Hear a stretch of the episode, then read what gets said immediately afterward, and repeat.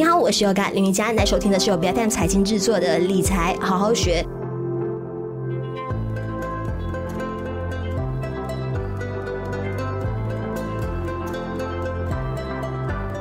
在有限的预算里头啊，住好一些些，开好一点点的车，这是千古难解的一个选择题。那有的人就想说，为什么我一定要买房呢？或许是为了要先买好一间婚房。那有的人可能就是长期在外打拼，为了更好的安全感，还有归属感。那有其他的人呢，更把它当做是一种投资项目一样，就觉得说，哎，我买来不是自住，而是买来投资的。那今天在我们的节目上呢，我们就一起带你来深入探讨一下我们人生的这一个大课题——买房和买车的事情。那今天在我们节目上，我们邀请到有 Max Wealth Group 曼月理财教育机构的创办人兼财务规划师有 Nicholas 周志强，你好。可以，有个好。是。我们已经连线做过好几次访谈，好像这一次是第一次来到线上。对对。那今天其实为什么会主要想要做这一个啊、呃、主题呢？是因为我的这个主管就跟我说：“哎呀，我在纠结到底应不应该要换车。”然后这个时候我也想要在马来西亚自产了，哪一项应该先让我就是去办的？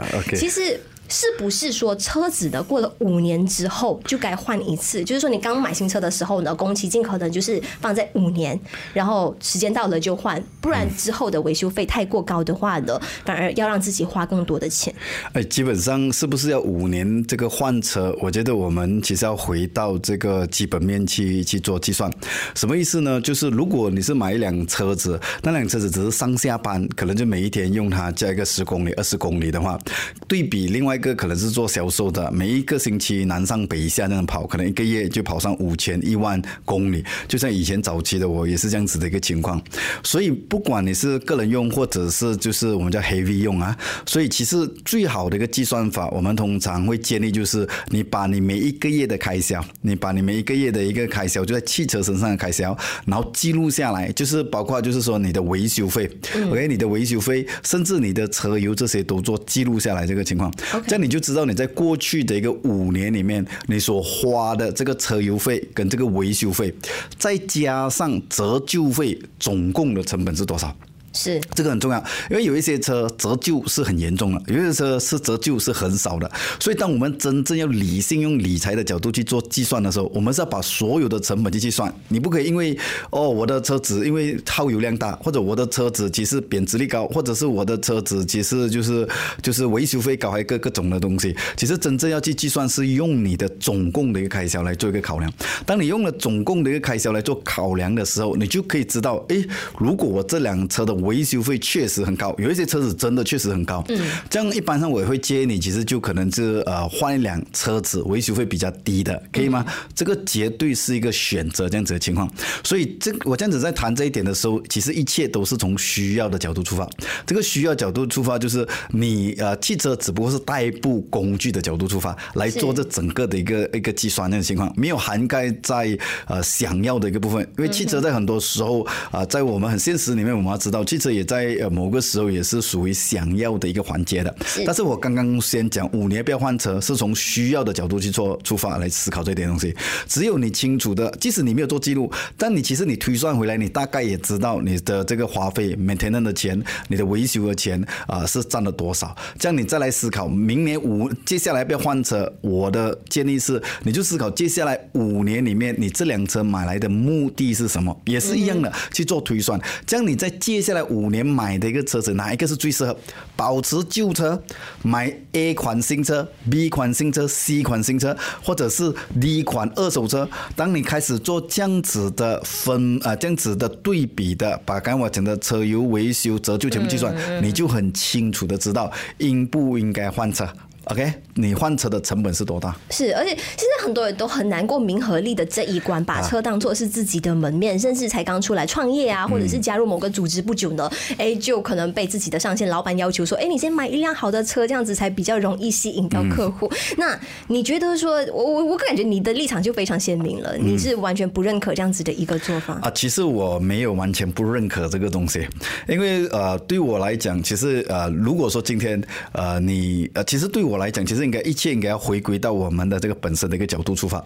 如果你开这一辆车，你每天都觉得心情不好，你都觉得很讨厌，你都觉得很自卑，这个这个角度，这个角度其实要先解决的是你自己本身的一个看法。在你自己本身的这个感受没有被调整之前，通常啦，我就会建议，因为你开着那个车，你就觉得很丢脸啊，你一出门你就觉得很丢脸，叫开在你朋友面前，啊，这样我要怎样告诉你？我没有理由去讽刺你，哎，你不可以这样子，没有没有，我们还是要回归我现实上我就是这样子的心情，这样现实上我就是这样子的一个体会。从这个角度里面，我们理财会告诉你只是一个关键东西，你去看回你的能力，你的现金流上，你现在赚钱的一个能力，可以让你供怎样的一个车子？至少你要从这个角度出发。如果你的供款的一个能力允许你拥有一个比较体面的一个车子，这样我觉得你还可以去做这个选择。但是如果你的能力不到的话，这样我绝对不鼓励。什么叫能力呢？一般上我建议是：第一，你一定要有额外的钱呐，你一定要额外的钱，你连储蓄都存不到，你就很难啊。第二，基本上我们会建在汽车的公款里面，尽可能控制在二十五巴仙里面，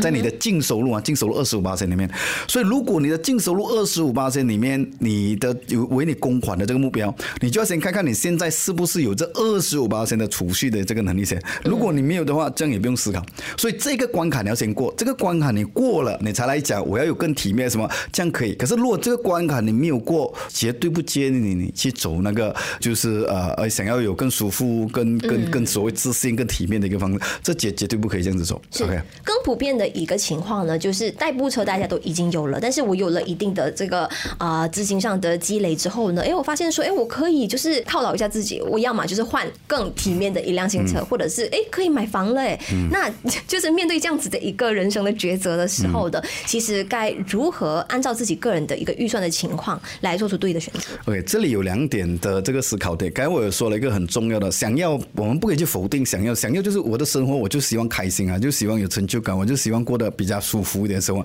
每个人追求都是这样子的情况，所以他并没有错的啊，并不是一定要活得很孤寒，这种才叫做对的理财，不是这一回事。所以重点是要回到你有这个能力还是没有这个能力，这是第一点哦。在继承公款，刚才有告的一个问题里面，其实已经又涵盖了另外一个问题，就是当又想要车子又想要房子的时候，就变成二选一啊，就只能二选一的时候啊，这个就就是就是一个以你财务出角角度出发了，OK？当然我先讲一讲，就是在你的现金流上，我们一般上建议就是你的净收入不要超过四十八千，是拿来负担汽车跟房子的贷款，就是你的总贷款，这个先做一个最基本的指标先。如果你这个指标符合了过后，都可以完成又买车买房，恭喜你咯！对啊，恭喜你。但是如果你这个指标以这个指标你没有办法买到你理想的车、理想的房子，这样你一定要做相对的这个调整，你的这个目标可能是房子先还是车子先？一般上，当然从理财的一个角度，我们会建议当然是房子作为可以保值的一种，或者甚至有升值的一个可能性的一种啊，这样你可能可以考虑房子为第一个首要的一个选择。车子一般上是站在于就是贬值的这个角度，OK，贬值的这个角度，它一定是这样子的。但是有一些人，我可稍微提一提，有一些人讲，哎，没有啊，我想要买一辆车子，是我想要做，可能就是就是啊、呃，就是就是 Grab 这样子的东西，或者是有一些私家车这样的东西啊。但是如果你有考虑到那一点，那是完全不同的思考点。我先从理财的一个角度，从你个人的用的角度来做出发，这样子的情形。昨天我才刚刚跟啊一位非常年轻的朋友，九九年的，嗯，我我就大概看了一下他的个理财的情况，就了解了之后呢，就跟他说，哎，你你确实就是要注意，会很容易散财这样子的。散财。他就说，哎，是哎，他最近才刚花了啊、呃、好大一笔的钱，嗯，呃，他觉得是在购入自己的这个为自己工作更加方便的一个 asset，就是他。自己本身是一个摄影师，那他添置了很多很多的那些摄影的器材，然后他说他已经是几乎耗光自己的储蓄来买了。那你觉得说，其实当自己手头上有钱的时候呢，是应该第一投资在自己的事业上，还是你觉得说应该要先开始为自己积实积累这个原始的呃资金，甚至说开始累积固定资产比较重要？OK，啊、呃，我 Yoga 的这个问题就开始广了。一般上我们是会先切开一个很重要的东西，就是个人的理财跟企企业的理财，它一定要被切开先了，它就不会让两者之间混乱自己本身这样子的情况。嗯、所以就像刚才你提的那个朋友，九九年也不会年轻了，二十四岁了，二十四岁。OK 啊，所以基本上我要讲的是什么呢？如果你要在公司的这个角度去买一些器材这些东西，你要从公司投资的角度，也就是我打算投资多少钱在这个公司，这个更重要。因为一般上很多这一些才出来创业人，他把公司跟个人其实混在一起的，就是公司的钱就是我的钱，我的钱就是公司钱，我多少钱就是基本上我可以用完来给我的公司。所以这个想法其实一来就已经是先错误先，所以他必须是站在这个公司，我打算投资这间公司用花多少钱。如果公司不够的话，我要思考是我又愿意投资多少钱在这个公司里面。你只有用生意，你你去到生意，你一定要回答一个很重要，就是你现在所做的任何的一个投资跟扩充，一定是在你现在的做生意的能力的一个范围里面去做的。也就是说，今天你做的这个投资，是因为你想要去扩充相关的一个领域，在你的能力里面做得到啊，这个很重要。所以还有一点企业的规划就有一点比较复杂一点，但是这个重点必须这样子。但企业跟个人怎样去区分呢？一般上我会想，就是说个人的资产，你必须要知道，就是说当你在做个人理财的话，你要先规划你的个人的基本的生活费是多少。你个人还有什么其他目标？例如你想要买车、买房这些东西，你可能都要先做好规划。你规划好了过后，你再进入企业，其实就比较明，就比较明确。所以当你的企业钱不够，你就知道你是要动用到哦，原来是我的车子的这个储蓄，可能我车子要要拖延了，因为我动用到车子的基金资金，或者我可能是动用到我房子的一个资金，所以你就会思考要还是不要。是，因为当你思考的话，可能那个房子是你已经答应你朋友说要结婚的钱啊，但现在你动用了，就是你动用了某个角度就结婚基金，所以理财的一个关键一定要把它区分清楚。只有区分了过后，它才可以更好的去做规划。啊，当然，如果简单的、简单的，我们一般上给建议就是，不管是企业还是个人，永远要保持六个月的这个经济储备金。嗯哼，包括公司也这样，不可以用到完为止的啊。这个东西是一个很，这个是最基本的理财，不管是个人还是企业都是这样子。是，就像在事业上也不能够孤注一掷。像刚才说明的那个情况呢，就是他还没有稳定的客源，但是我就想说，哎，我先把我的这些器材啊啊，我给完善好，就是这样子才可以拍出好片，然后再看有没有懂我的人哦，我的知音人，对，赏识我的人。从理财角度，可能我补充一下，其实也就是说，他还不懂什么叫现金流规划，他才会做这样子的动作。他其实前提你要做任何的投资扩充你的仪器可以，但你必须前提先做好你的现金流规划，搭配你的生意的一个规划。你只有这样子的一个方式，你才会啊，就是说还是有风险，但至少你是有一个比较明确跟可管理的一个方向去走。是，那当我们有了那个基础，就是呃六个月打底的生活费跟紧急储备金之后呢，嗯、其实你会不会认为说，如果想要快速的积累自己的啊、呃、这个财富的话呢，最好的一个方式就是趁自己还年轻的时候呢，赶紧的就先买一套房，那以后就是当养老金真的是出现不足的情况，也可以更好的将这些固定资产来套现。OK，基本上刚才 Yoga 所谈的就有一点，就是为自己本身累积这个财富的这个关键，然后累积财富用的就是房子这样子的一个情况。从我们理财的一个角度的话，一般上我们说累积财富可以有很多种的一个方式，可以是房子是其中一种，当然你可以是信托基金，你可以是股票，或者是甚至是其他的都可以。OK，这个是累积财富的一个方式。这样累积财富是每一个年轻人一定要趁越年轻去累积财富，这个很重要。谁要有这个思维？为什么呢？因为我们知道时间它有一个叫做复利的这个效用，这个效用是非常非常大的。如果越了解这个复利的话，你就会很了清楚的了解它的这个威力非常的大。所以你必须。要越早去累积资产，这个很重要。但是不是房地产这个东西，其实是啊有待商榷。但是对于年轻人，很多年轻人其实没有没有没有没有目标的，有时候，所以赚了钱啊，有一些时候如果他没有清晰的目标，要打算要结婚，打算要买房子，打算买车子，他可能就会买他想要的东西啊，他就把手上的钱去花在他想要的东西。所以一般上对于年轻人，如果你还没有太过多的太过明确的目标，一个可以激发你愿意去牺牲去做的一个目标的时候，我确实会鼓励年轻人，就是可能会考虑买第一个 property，这个 property 当做可以自住，也可以是投资的角度去进行的。为什么呢？因为产业一般上在我们马来西亚，在亚洲。它还是一个啊，三号我就是会给人家感觉到有一种这个成就感跟满足感的一种的一个形式，至少可能家里人的认可，朋友的一个认可，这个的一个一个一个成就感。当你在买了第一间的时候，比较容易找到这个感觉，因为很多年轻人你没有你没有目标啊，你目标就没有问题，你没有目标，当你用这个目标的话，至少你接下来的两三年还是三五年，你就愿意牺牲一些的消费想要的东西，把三四十八千存下来，为你的第一间屋子。但是到时候你是不是真的要买？其实还还可以去考虑。但至少因为你有这个目标作为前提的话，这样你就有这样子的一个一个一个一个好处喽。接下来还有一个可能要补充的是，是哎，有个也是有提到，这样是不是当做以后退休是一个很好的一个方式？一般在我们讲，大多数人当他没有明确的投资的方向的时候，屋子买屋子在某个角度里面，它确实是另外一种的，让你在退休过后可能可以成为你甚至退休的资产。嗯，甚至在马来西亚，我们现在已经有叫做 reverse mortgage，就是你甚至可以把你的房子就是抵押出来，然后就是拿到每一个月的收入啊。当然，当你往生的时候，那个房子可能就不属于你，也不属于你的下一代，但至少它有额外，除了传统的公积金，你还有额外的一个资金的一个来源。这确实可以吗？这确实可以作为一个考量。但是理财还是我讲的，对于我们来说，它是属于累积资产的一个方式。它要回到你个人的行为、个人的态度跟个人在啊这个这个呃呃理财的过程的这个这个想法啊作为出发点。好，那 Nicholas，接下来我有一个非常私人的问题要请教你了，因为其实我一直以来都有在观察，就是哎你本身的一个生活动向，然后我就发现说，哎你真的非常厉害，因为你有家庭，三个小孩，对吧？是，然后就是家里人都是在马六甲，然后你一个人在就是吉隆坡，经常在那边外地的奔波，然后你是怎么样，就是可以维持好自己的社交生活？因为社交都是很花钱的。那再来就你还可以就是在这么这么短的几年时间内成功买到 big house，然后。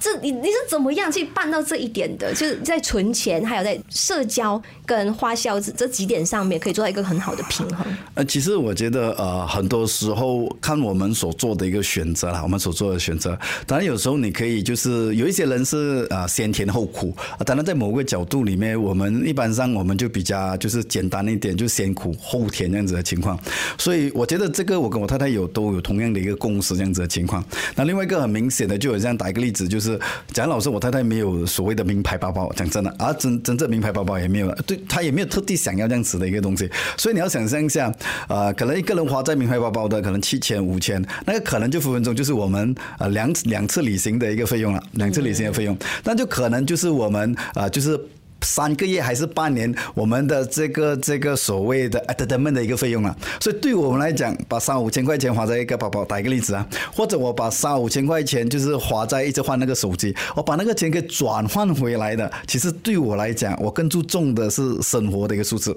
所以我打一个例子，我上跟他讲，今天我曾经跟一个朋友开过一个玩笑，他换了一辆 BM，他觉得哎，说讲到车名啊，不不用讲了，他换了一个名牌车，这样他一个月的公款是三千多。多块钱，花，觉得很微水这样子的情况。这样我跟他讲，哎，这样子的话，你的老婆借的钱？